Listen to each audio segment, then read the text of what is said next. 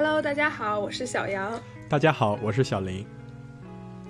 又是一年高考填志愿的时间到来了。虽然高考离我们已经是非常遥远的事情了，但是呢，我们还是想录一期节目和大家分享一下我们当初是怎么选择的专业啊，然后我们的这个专业到底是什么，要学哪些课程，以及顺便提供一些避雷还有劝退的指南。那在开始之前，我们先说一下我们的专业吧。我本科学的是食品科学，硕士学的是生物统计。呃，我本科学的是预防医学，然后硕士和博士学的都是流行病学。那我们读的这些专业呢，呃，跟公共卫生都有或多或少的联系。但是呢，我是有转过专业，小林呢是科班出身的一个公卫人。那这一期我们先从我们本科的专业开始聊起吧。呃，我和小杨都是通过全国统一高考上的大学，也就是经历了大部分人一样的填志愿的一个过程。那你填志愿的时候，为什么选择了预防医学呢？嗯，这个说起来有点不好意思。本来我当时填志愿的时候的想法是想要当一名医生，所以说就报考了医学院。呃，但是因为高考的成绩有点尴尬，最后的结果就是我进入了医学院，但是嗯，被调剂进入了预防医学专业。当时我读的医学院在我们省招生，一共招七个专业，其中有六个专业都是临床专业。然后我的呃六个专业志愿也分别填的是那个六个临床的专业，但是最后的结果就是我被调进了第七个专业，也就是我在高考之前听都没有听说过的预防医学。哎，那小林可以给我们介绍一下预防医学学一些什么吗？它和临床医学有什么就最大的不一样的地方吗？呃，这个说来就话长了，就是那预防医学的课程呢，就是总体来说分为四个部分。那么首先第一部分是通识课程，这部分包括了呃医用高等数学、医用物理，还有一些有机、无机，呃这样的化学课。请问医用高等数学和医用物理和普通的高数还有大物有什么区别？呃，简单的来说就是简单很多。呃，医用高等数学的话，嗯，其实是一个残学版的高等数学。我愿这么，哦，我想这么说啊，就是我们只上了三个部分，就是微分、积分、微分方程，这就是我们全部的医用高等数学的内容了。后面的呃比较难的内容，包括级数展开这些，我们是没有的。然后医用物理的话，也是。呃，主要是讲了一些关和医学关系比较密切的物理学的内容，嗯，比如像呃流体力学、光学、电学这些，就是说呃普通物理里面的相对论力学和刚体力学这些我们也是不学的。啊，就是删减版。对，都是相当于都是一个删减版的 呃高等数学和普通物理。然后有机无机的话，这个因为和医学的关系相对更密切一点，所以说这个学的。虽然也是医学院的老师来教，但是应该和，嗯，别的一些工科专业学的有机无机应该差别不是很大。虽然说我也没有学过工科专业的有机无机。哦，那哎，你们是医学院的老师来教，我们都是哪一个课就去哪就去哪一个学院。上，或者是那一个学院的老师来教，就比如说我们学化学，就是化学学院的老师来教，然后我们学物理就是工程学院的老师来教，这样子。呃，这个其实是历史遗留问题，因为我觉得就是很多很多医学院都是这样的，就是，呃，因为国内在院系整改的时候，很多的大学的医学院都是本来独立的医学院合并进来的，然后那些独立的医学院往往是有自己的，呃，物理或者物理或者说化学系，然后那些老师的话。呃，在合并的时候，他们可能编制仍然留在了医学院，所以说的话，医学就医学生的物理和有机无机可能还是医学院的老师这这一部分老师来教，但是我们的数学课是就是数学系的老师来教的。这边也有一个小故事，就是当时因为这个数学嘛，就可能很多高考高考志愿填了医学院的人，数学本来不一定那么好，然后上高等数学的话可能有点头疼，因为这个本来就是相对来说有一定难度的学科。嗯，然后就是我们的当时据说是有辅导员去找到了，呃，医学院给医学院上数学课的数学系的老师说，就是还请老师手下留情，因为以后的话这些人都是医生，呃，你给他放松一点，让他过了以后看病也方便。啊？问号？我觉得就是因为这些人以后要当医生，所以才要更加严格的要求他们。嗯，但是这个就话又说回来，就很多医学人就会觉得，哎，我学这个高等数学有什么用呢？呃，我一下子也没有想到很好的话来反驳。呃，其实我个人还是觉得，就是这个基础课还是还是比较有用。嗯我想到了，就是你学了高等数学以后，你转专业很方便，因为很多你要如果要不想当医生了，转专业的话，有很多专业都是要 prerequisite 是需要高高数的。好吧，那说说你们的专业课吧。嗯，对，刚刚说的有四个部分，刚刚说的是第一个部分，就是通识课，然后第二个部分的话是基础医学课，然后这部分的课程的话，主要就是由基础医学院的老师进行教学，嗯，包括了被称为杀手的生理生化、病理病生，以及解剖、组胚、免疫、寄生虫，呃，病原学等等课程，嗯，然后第三部分的话就是临床医学课，也就是。嗯，和真正医疗相关的课程，就是内呃内科、外科、妇产科、儿科，以及其他的一些嗯皮肤病科、老年科等这些科室。当然，这一部分内容也包括了呃临床实习的一个内容。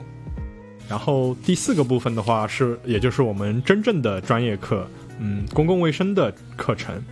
这一部分的话，就是除了一门卫生统计学是在大三学的以外，其他的基本上都是在很后期，也就是大四大五的时候才会学到。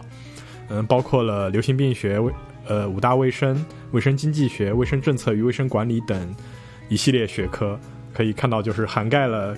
公共卫生领域的各个方面。我想问，预防医学和公共卫生它是等价的吗？我觉得几乎是等价的，就是因为这个有一个全称叫做预防医学与公共卫生，然后从呃历史的角度来说，就是医疗卫生，医疗卫生，嗯，曾经的临床医学系就是医疗，现就是卫生，然后后面的卫生卫生系就是我们现在的预防医学。我听这个课程设置，感觉也是涵盖了公卫领域的几乎所有的细分吧。嗯，那五大卫生是指哪五大卫生呢？呃，五大卫生这个是一个就是，呃，比较具有历史色彩的一个说法。其实现在，呃，数的话已经没有这五大卫生了，就是，但是我们习惯还会这么叫，就是五大卫生指的是食品、环境、学校、放射还有劳动卫生这五个方面。当然，在我们实际学的时候的话，这五大卫生已经就分别融合到了新的专业课里面，就是名字已经不再是这五大卫生了。我们学实际上学的时候的专业课的话有四门，就是环境卫生、职业医学与职业卫生、儿少卫生，还有一个就是营养与食品安全。啊，就是跟我的专业比较类似。那预防医学和临床医学最主要的区别是什么呢？嗯，和临床医学在我们和临床在课程上的主要区别就是，首先在基础医学课上，我们缺少了一门局部解剖学。啊，其实这一门是我非常羡慕临床的同学们，就是是这门课就是真正是要去解剖尸体，或者说解剖大体老师的一门课你你用的居然是羡慕这个词。啊，因为我觉得这 这应该是作为一个医学生很灵魂或者说很有标志性的一门课，因为你和别人说你是一个医学生，那别人说，哎呀，那你有没有解剖过尸体啊？我就会很难过，我说我没有解剖过，没有解剖，没有没有真正的去解剖过，这个就有点有点遗憾吧，可以说。啊，这个 要是我，我得吓死了。呃，其其实，呃，对我们上的那门解剖课叫呃系统解剖学。系统解剖学和局部解剖学是这样的，就是说系统解剖学它是按系统来的，比如像它先讲运动系统，就是讲骨骼是怎么样的，肌肉是怎么样的，然后就是按按照各个系统去讲。所以说我们看的话，也不会让我们真正的去解剖，我们看到的标本就是骨骼标本，或者说呃塑化肌肉标本，是或者说你的呃消化系统、呼吸呼吸系统、泌尿系统的这些，就是已经做好的塑料标本，就不会真正的真正的去有、那种实际上要要上手去做的解剖课。系统解剖学唯一的实验可能就是给你一副呃二百多个骨头，你要把它拼成一个骨架，就是这个。啊，这个听起来挺好玩的。对我还有一个和和骨头的合影，但是我觉得就是。呃、这个就不必了。然后呃，局部解剖学的话，就是说，它聚焦呃，它的就是聚焦在某一个部位，比如像你手臂的解剖，你但是你手臂的解剖就是你切开皮，皮下的话是呃皮下组织，再往下是筋膜，筋膜下是肌肉啊血管啊，就是它了解它就是更更像是我们传统认知里面的那个解剖学，就是说这个部位你挨个解剖开，分别这个是什么，那个是什么。所以说我们就是在基础医学上，我们缺少一门这样的局部解剖学。然后还有第二个最主要的区别就是说，我们临床医学的课程的时间和临床实习都相对比较短，就是我们内外妇儿这几个巨无霸的书，我们一学期就全部学完了。然后我们的临床实习也是相对比较短的，大概只有半年不到。然后这个实习的科室的话也有一定区别，嗯，当然各个学校的实习安排的实习科室也不一样。像我们学校给预防医学安排的实习科室就是一些。呃，主要的内科科室包括消化内科、呼吸内科、内分泌科，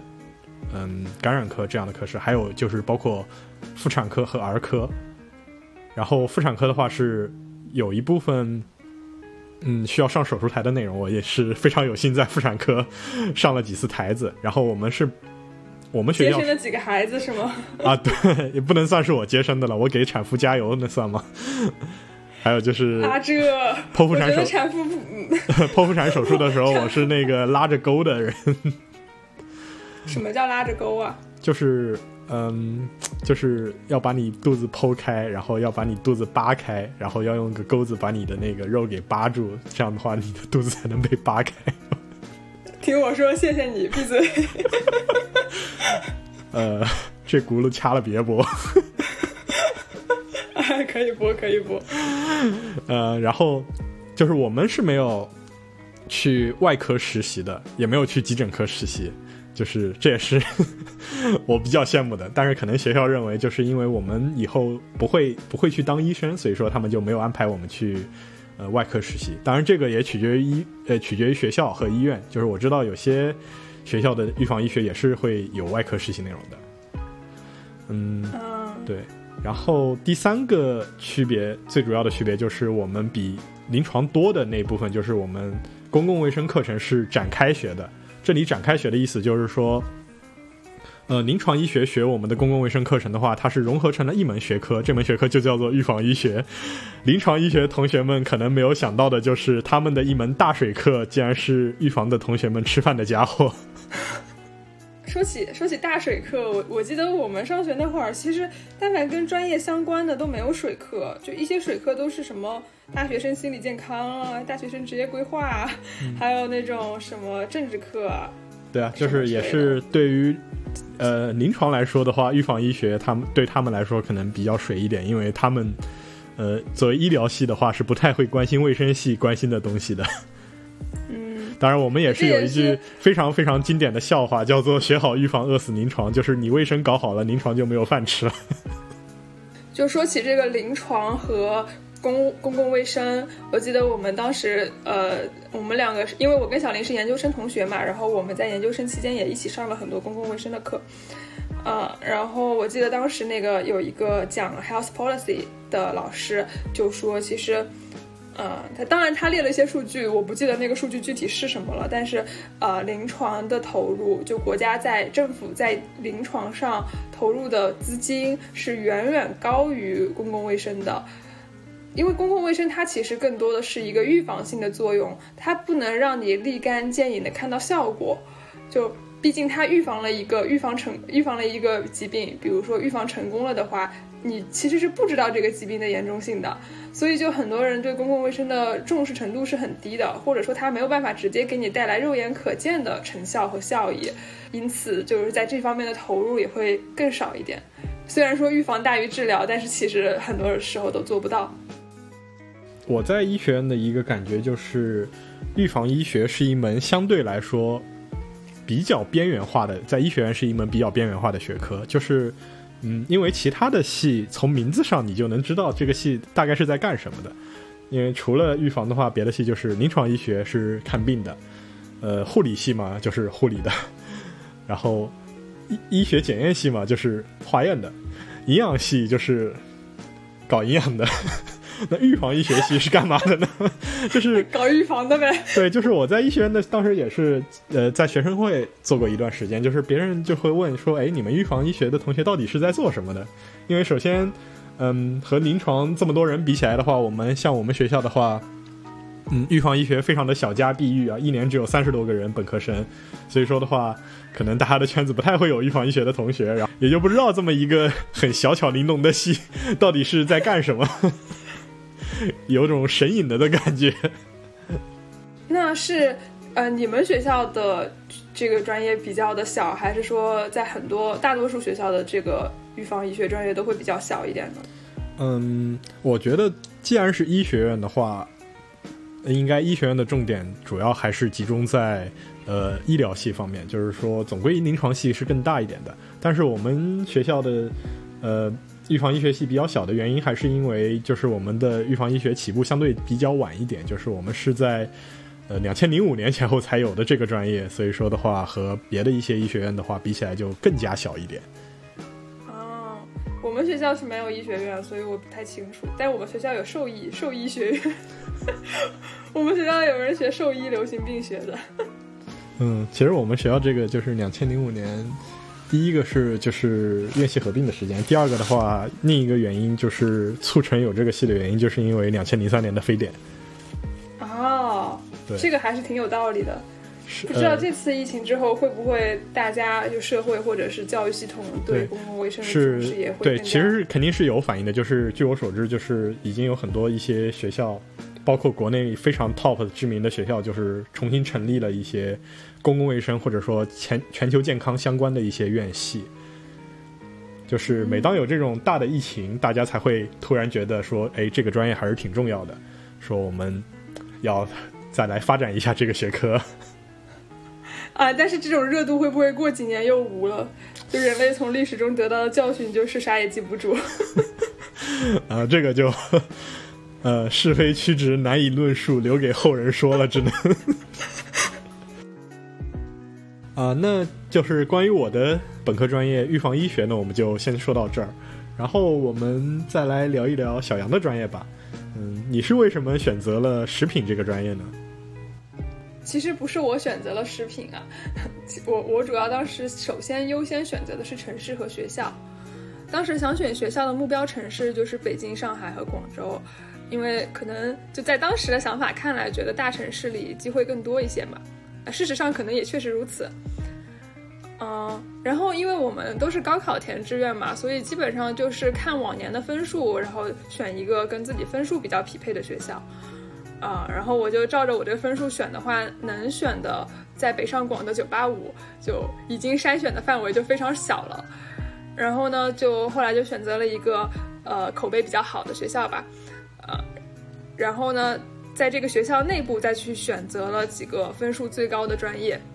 但其实食品当时也不是我的第一志愿，我忘了我第一志愿填的是什么了。反正我在食品前面还填了两个、两三个，可能一两个志愿，但是其实分差都不大，就差一两分嘛。最后就是呃录录到了食品这边。但是后来就意外得知，就上了学之后才意外得知，其实，在很多别的省市招生的时候，呃，在其他地区，食品就是一个分数最高的专业，而且好像是我们学校比较重视的一个专业，所以就也挺幸运的。嗯，对，这边分差不大。其实我想稍微插一句，就是，就是，尤其是我们当时高考，就是也是因为省份比较特殊的原因，就是真的是，呃。一分就是非常不一样的专业，而且就是还有你填志愿的顺序，其实也是非常重要的影响因素。就是，哎，我不知道你们学校有没有啊？就是我们学校在志愿志愿报考的时候，其实是有级差的，也就是说你的第一志愿的话要加两分，然后第二志愿我们没有，然后第二志愿加有我也不知道，然后第二志愿加一分，然后第三，然后后面的三到六志愿才是才是不加分，就是平行比较的。其实就是，如果我当时没有把，呃，就填填的那个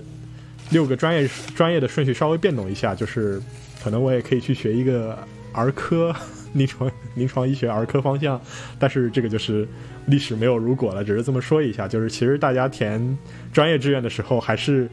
嗯稍微谨慎一点，就是要考虑到一些这种极差因素。当然，最最主要的还是要考虑到你，呃，到底喜欢什么。我我觉得现在都，反正距离我高考已经过去七年了，小林距离小林高考过去八年了，应该。嗯，我觉得现在的这种政策可能就是变化了非常多，就我们可能也没有办法去，就没有办法给出什么建议了。我感觉我都不知道现在的政策是能填几个学校几个专业。我们当时是填三个学校，然后我的第一个学校没有录上，然后录的是第二个学校，对。每个学校里面填多少专业我都忘了，可以填一排呢。嗯，是每我们当时应该是三个三个学校，就是第一批本科录取的话是三个学校六个志愿，也就是一本。当然，当然还有个提前批。哎，就是说到这个提前批，还可以再插播一句，就是说，其实，在很多地方、很多学校，预防医学这个专业是会作为提前批录取的。就尤其是在我是在我高考之后的一到两年之内，就是很多学校，就像我们自己学校的话，应该是我印象中预防医学整个放到了提前批进行录取了，已经。就是哎，为什么我我我我不太懂提前批是什么？我还以为是那种什么艺术生或者是当兵的什么提前批。其实我也不是很理解，但是提前批就是你理解是在第一批录取之前再早的一批，这一批包括了一些。就是比较特殊的学科，我觉得，比如像军校，比如像军医，还有就是一些贫困地区定向专业。那我们说回食品专业，这个专业听起来和吃的关系比较密切。那食品专业主要都学些什么课程呢？呃，食品对它确实听起来跟吃的比较有关，当然它学起来也和也和吃的有关。呃，不过。呃，在前大多数时候，或者说是前面两三两年的时候，还是主要还是基础课程，就比如说数学类的，像高等数学，然后我们还会学线性代数和概率论统计。说起这个线性代数和概率统计，我真是羡慕极了，因为我觉得我一直觉得，就是我们专业的课程里面就缺少这两门，因为这两门是其实是统计学的基础嘛，就是。现代和呃概率论以及数理统计，但是呃以以及你在申请国外的生物统计研究生的时候，很多学校是会要求你说，嗯上过最少一学期的线性代数，或者说上过概率论等这样的要求。那这样的话其实是限制了我们专业去申请生物统计方向的研究生的啊。当然这个研究生的申请我们可能会放到下一期再去具体的讲，但是这边就是小小的吐槽一下我们专业的一个基础通识课的一个设置，我觉得就是。缺了这这个现现代和概率统计的相关的课程。对，为什么我们专业会学呢？因为我专业的全称叫做食品科学与工程，就是它其实是一个工科学学位，然后所以就很多很多工程类的课。呃，我我先把基础类的讲完啊，就刚刚说的是数学类的，还有化学类，化学类里面也很丰富，就是什么无机、有机，这个都是基础。还有分析化学、物理化学、生物化学、微生物学，然后还有跟专业相关的食品化学。这其中每一门课，它除了要上课以外，都会搭配一个异常痛苦的实验课。当然，对于可能对实验课对于我来说是异常痛苦，因为我是属于动手能力较差的那种。我听到了你们有一门物理化学，这个在我当时打化学竞赛的时候，这门课是天书一样的最难的课了，可以说是。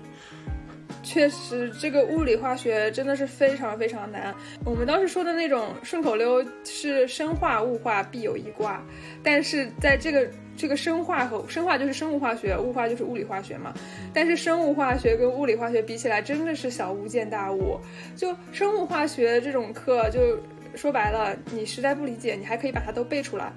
但是物理化学不是，它是你必须懂。你必须去懂懂它原理，然后能会计算，就这种这种类型的，就你光背是会背不会的，你必须学会，然后学起来又非常非常难。啊，看来每个学科是不是都有自己的顺口溜啊？我们我们专业的顺顺口溜非常的长，叫什么“生理生化必有一卦”，就跟你们差不多。然后后面还有“病理病生九死一生”，还有一句我记得的就是“寄生虫和生人”。我觉得这句话非常 非常有意思。我我我们我们没学寄生虫，我们学的微生物。然后，但是，呃，隔我们隔壁的系，就我们是食品科学与工程，然后隔壁的系是食品质量与安全，他们就会学寄生虫，还有病毒学之类的吧。我也不不记得不是特别清楚了，但是好像是这么一回事。然后这个物理化学给我造成的心理阴影，也不叫造成心理阴影啊。虽然当时真的是非常难，就学的秃头，但是现在我发现它居然还是挺有用的。因为我最近做投资的时候会看一些。呃，碳中和方向的项目，然后其中就会涉及到一些电解池、电解槽，然后什么阴极、阳极发生反应。就我看到这，我我看到那个示意图，还有看到一些 paper 的时候，我就感觉 DNA 动了。就是当时其实我是学过的这个东西，感觉时间又回到了那个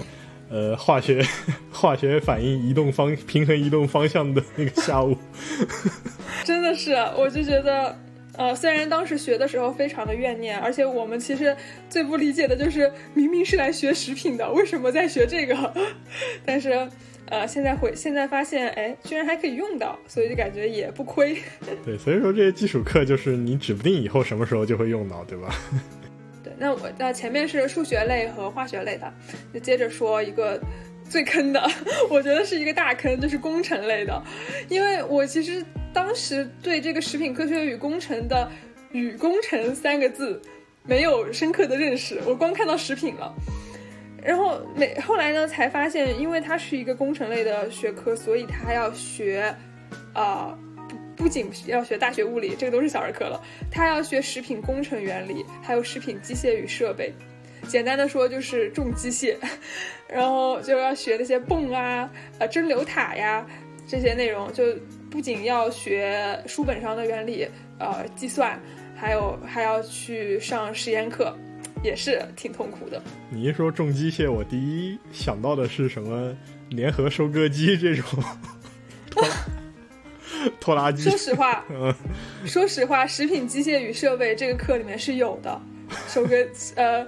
那当时好像不是收割机，我印象最深刻的，后来做了一个大作业，做的是土豆削皮机。你你能想象土豆削皮机长什么样吗？是不是和现在的那些什么淘宝神器削皮神器差不多？啊，放大个一百倍吧，放大一万倍吧，原理是一样的，就是通过一个小刀片儿把那个土豆皮给刮了。但是它里面有很多专业词汇，我现在已经全忘记了。我就记得有一个字，什么“滚”，车字旁一个“坤”，好像是一个最常、经常在设备中用到的一个东西。啊，不提也罢，就是这个事情。因为我当时是完全没想到，我是学食品的，我没想到还要去设计削削削土豆皮的机器。听起来也挺合理的。说起来，这个还还学过，还学过工程制图。对，因为这个工程制图是机械设备的基础。嗯，这是一些物理类还有工程类的课。具体到食品上面的专业课的话，我们有比如说食品添加剂，然后食品质量控制与管理，食品贮藏保鲜，还有营养学等等。那在这个之下呢，还有更加细分的，比如说水产工艺学、乳品工艺学、粮油和谷物。还有蛋和蛋制品加工工艺学，还有肉类的这种工艺学，就针对每一个大类的食品都会有一些具体的课程。不过这种课程一般就是选修，就是你会你你要选几个你感兴趣的领域去啊去进行学习。感觉是基于豆肉蛋都学了一遍。是的，我是都学了一遍，差不多。嗯嗯，所以就在这个就大家对可能对于食品的理解还是非常。美好的就是做做菜啊什么的，确实我们确实也有做菜的部分，就一般会在呃暑假的时候，呃大二还是大三的时候会有一个小学期，然后会有一个呃一个两三个礼拜的集中的实验室的操作，呃是会嗯包括做菜，包括做一些食物，比如说腊肠，还有方火腿，还有烤鸡，还有酒酿。等等，当然。也不是纯粹的坐着吃、坐着玩啊，就是说在每一个实验的背后都有几十页的实验报告。还好我是吃饱晚饭来录这期播客的。那在每一个实验背后都要写很长的报告，然后就是因为我们学习的东西，就做菜是一个表象，但是你要学的是背后的一些原理，就是比如说肉类的话，你要学它的肌肉各种就。呃，动物身上的各种类型的肌肉，它们在遇到不同的环境时会怎么样变化，然后或者是它如何去让它更好的保鲜等等，其实是有很多学问在里面吧。我突然，你说到这个肉类的处理和保鲜，我好像印象中我在营养与食品安全中学过相关的东西，什么肉的后熟啊，什么。哦，这个词一一听到“后熟”这个词，我也 DNA 动了，就是当时学的特别特别细。因为你想，医学系有一一整门课都是教这个的，它其实是其实是教的会非常细。然后呃，我当时其实还有一个印象很深刻的，就是在学乳制品的时候，呃，当时就是乳学乳制品是从奶牛学起的。那奶牛它的一生就是不停的怀孕。不生孩子挤奶，然后怀孕生孩子挤奶，我当时听了觉得觉得简直太恐怖了，就，呃，所以我就后来特别能理解有一些 vegan 他们是怎么想的，就以前以前觉得不太理解，但是我我后来回想起来这个奶牛的事情，就为什么有人要去用植物奶代替动物奶，确实因为奶牛太可怜了。这里和大家简单的科普一下，就是 vegan 这个词的意思是严格的素食主义者。与之与之相对的另一个词叫 vegetarian，这个词的话叫做蛋奶素，就是说，嗯，就是就是呃严格的程度不同吧。蛋奶素顾名思义就是说它只是不吃肉，它的还是可以将鸡蛋和牛奶作为蛋白质的主要来源的。然后 vegan 就是它是鸡蛋和牛奶也是不能吃的。对对对，我现在就是我当时学那个乳乳品工艺学的时候，我确实觉得奶牛真的感觉。呃，有点有点可怜，但是我 但是我还是照样喝奶的。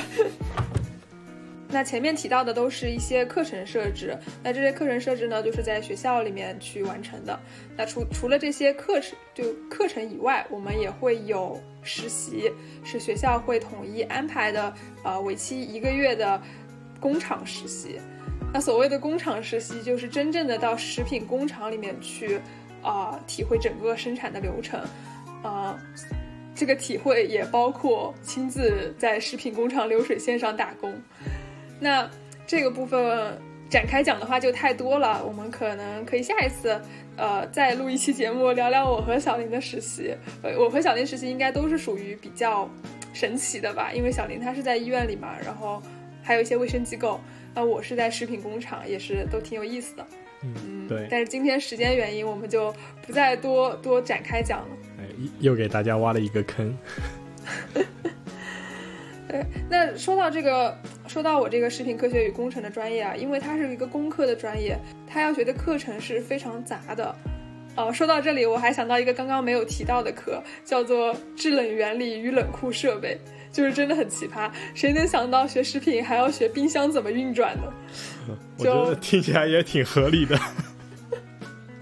就就那门课也是给我造成极大心理阴影，就是在，嗯，一个学期每节课要上两个半小时，然后就学这个冰箱的里面的每一个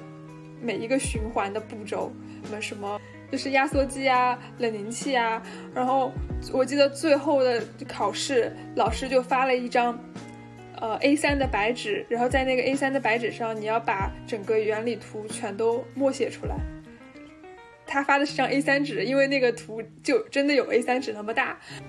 你这个让我想起来了，好像你们生物化学应该也背过三羧酸循环。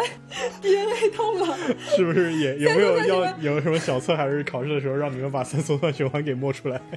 默出来的，我们我们当年考试的最后一道大题就是也是一张 A 三纸，上面默三羧酸循环。啊，果然生理生化必有一挂。哦，对，我们当时还要学那个什么食品工厂设计，在在我们去食品工厂实习完打完工之后回来就可以学习食品工厂设计了。哎，对，食品工厂设计里面也有一个特别有意思的小故事，就是当时每个当时学完那个课之后，每个人都要画一个食品工厂设计图，然后我当时，我当时因为画的时候我那张纸上地方不够了，我就没有画医务室。我写了一行字，我说，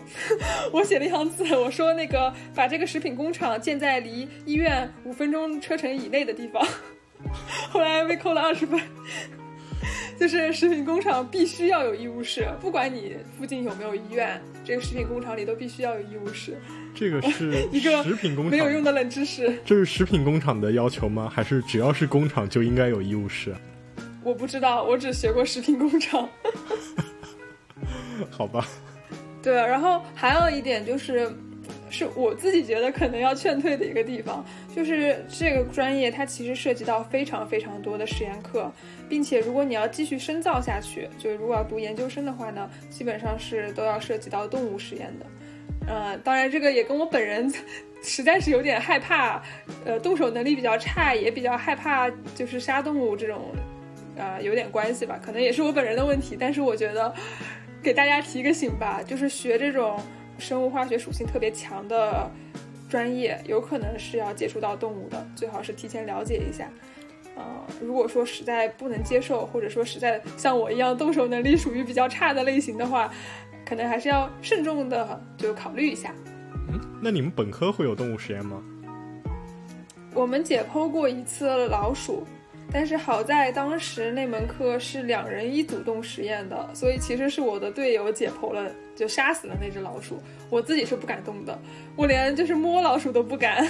更别说杀老鼠了。当时是那个脊椎什么什么法，就是把老鼠摁住，然后把它的尾巴往上一抽，然后那个老鼠就会死掉。嗯嗯，我我我只记得这个方法，但是我我不敢碰。包括颈椎脱臼法。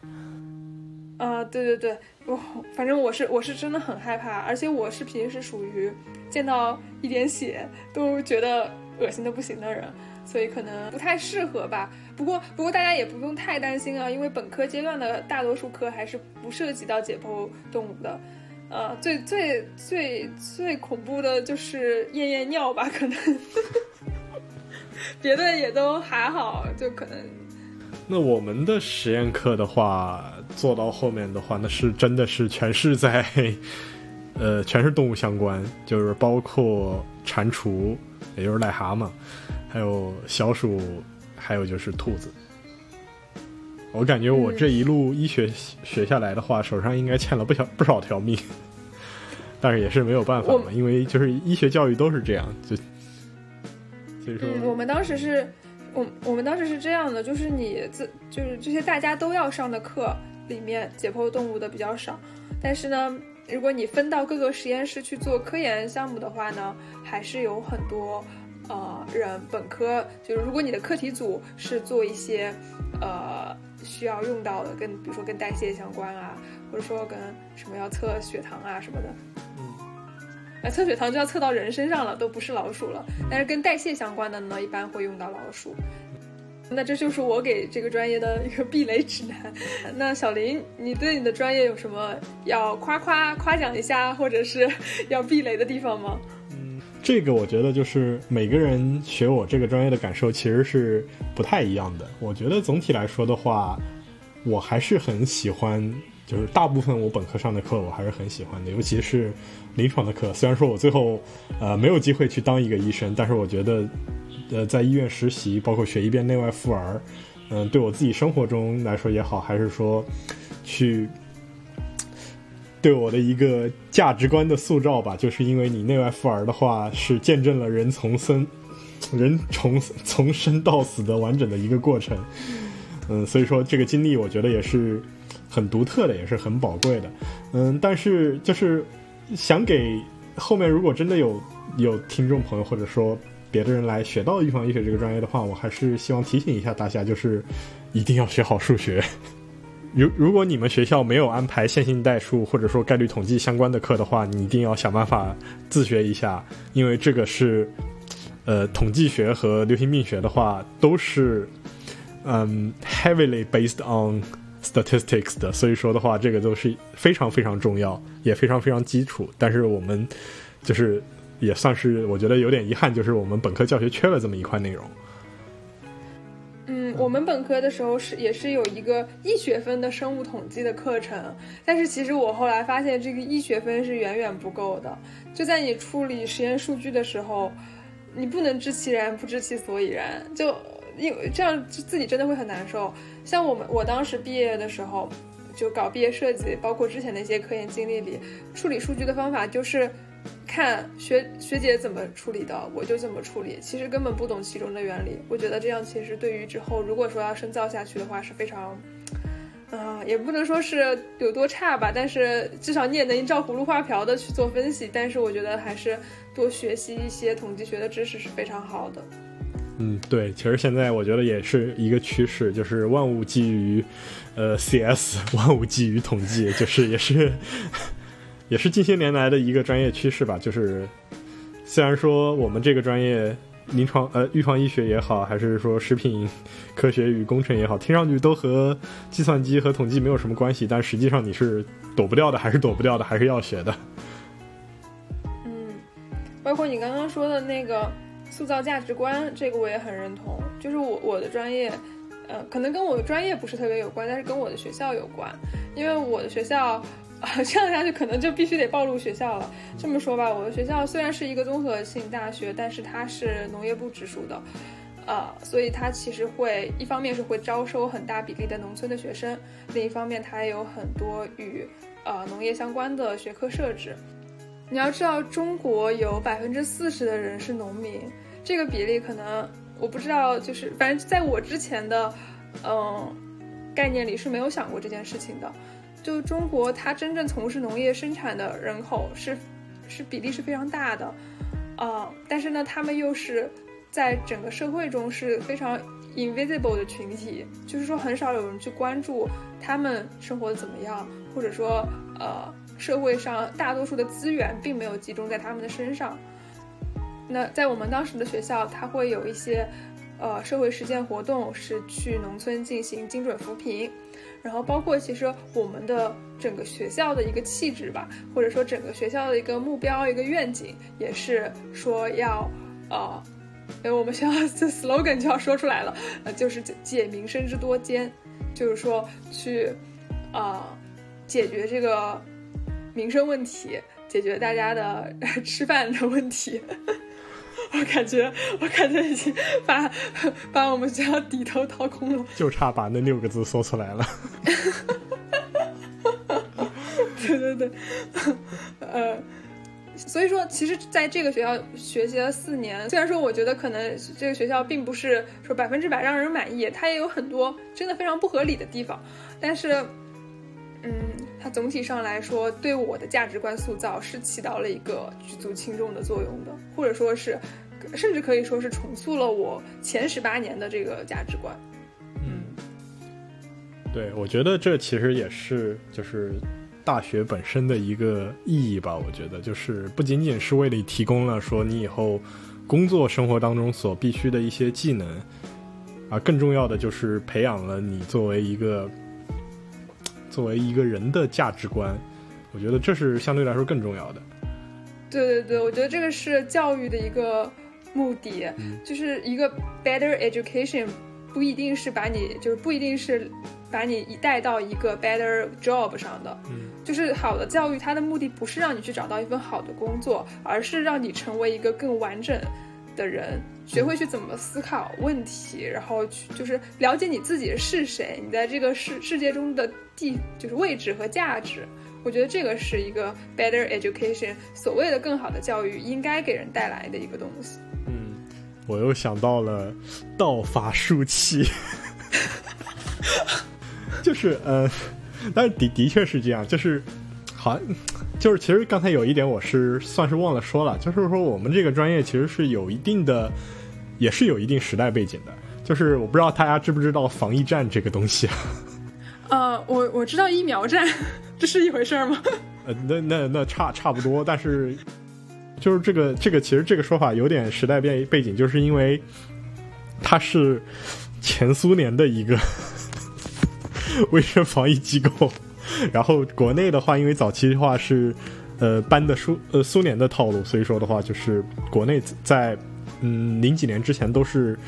呃卫生防疫部门都是防疫站，然后到了。零三年到零五年之间发生了一个比较重大的事件，就是我们之前也提过，就是呃 SARS 呃 SARS 就是第一次非典型肺炎，然后那一次的话，国内发现了这个就是防疫站这个机构的一个弊端，然后后来也就防疫站逐渐的分化为了现在的疾控中心和卫生卫生监督所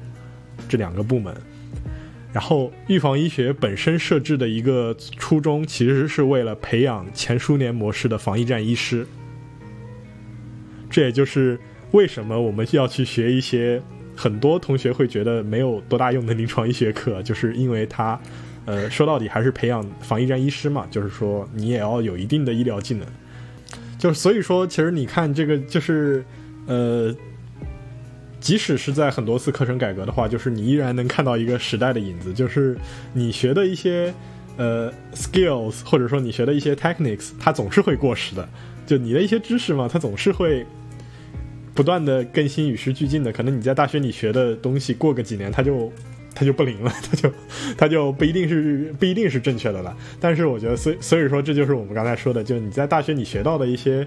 呃，技能的话，它不是最重要的，它最重要的还是你大学对你这个人思考问题的能力的一个培养，还有就是对你价值观的一个塑造、塑塑塑造。那今天我们暂时就先和大家分享到本科阶段的这个专业选择。那下一期我们会继续分享我们是如何从本科走向研究生的。那当然，我是还经历了一个专业的转变，嗯。那今天这期节目就先到这里，感谢大家收听，我们下一期再见，拜拜。